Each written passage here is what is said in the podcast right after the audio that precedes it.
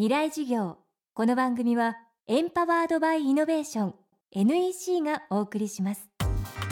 木曜日 Chapter 4未来事業。月曜から木曜のこの時間ラジオを教壇にして開かれる未来のための公開事業です。今週の講師は早稲田大学教育学部4年生で国際教育支援 NPO e エデュケーション代表の最初敦義さんです。東京都足立区出身の24歳。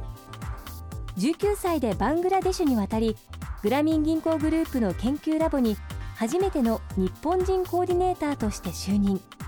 後に貧困地域の高校生を対象に DVD を使った映像授業を展開。最難関のダッカ大学に合格者を出します。現在は発展途上国への教育改革。五大陸ドラゴン桜プロジェクトを掲げルワンダヨルダンインドネシアなど7カ所8地域でその活動を続けています。最後に最初さんと同年代の人に向けてエールをいただきました。The end of life is not knowledge but action 人生の最大の目的は知識ではなく行動だ。未来授業4時間目。テーマはまずはワンアクションを起こすこと。中南米の国々でもこのモデルを試してみたいなっていう思いが非常に強くありますね。でそのために東京からだと遠いのであのボストンぐらいに拠点を移してで中南米シリーズをやってみたいと思ってます。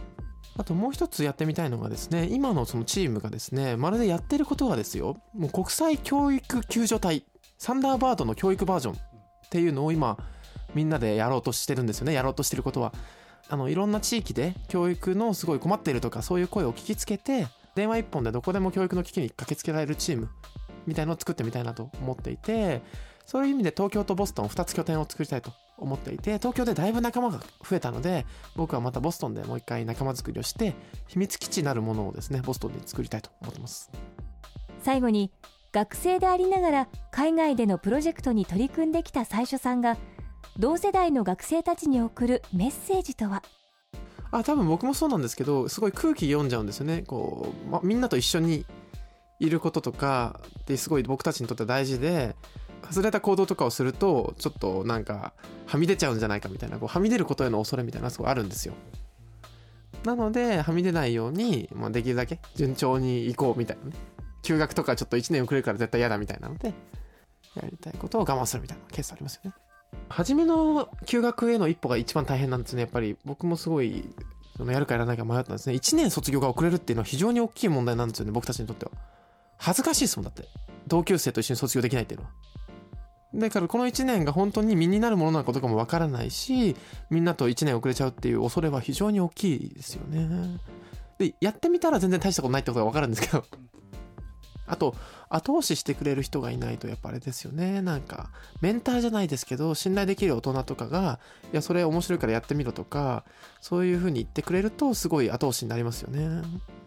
あもうとにかくワンアクションっていうのが一番大事だしそれワンアクションをただ続けることが今の僕のやってることなのでなんか続けなきゃいけないとかってすごい脅迫観念に駆られるとプレッシャーになっちゃうのであんま辛いかなと思うんでやってみて楽しかったら続けると。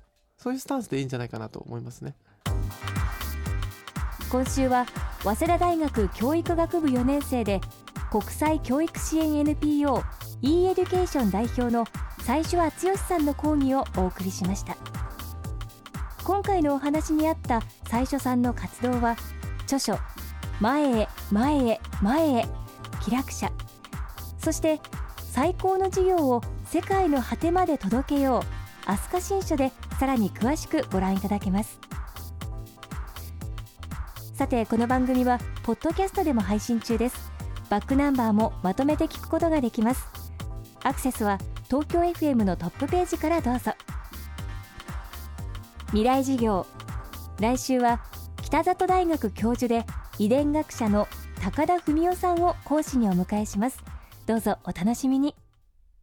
地球一周およそ100分。